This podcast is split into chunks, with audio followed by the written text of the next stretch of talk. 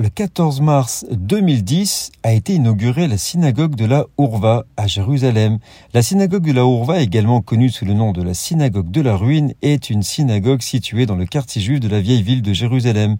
Elle a été construite en 1864 par des émigrants ashkénazes venus d'Europe de l'Est qui avaient formé une communauté dans la vieille ville de Jérusalem.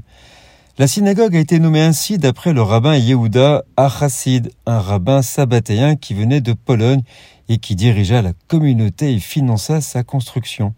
La synagogue a été détruite par les Ottomans en 1721 et n'a pas été reconstruite jusqu'au XIXe siècle.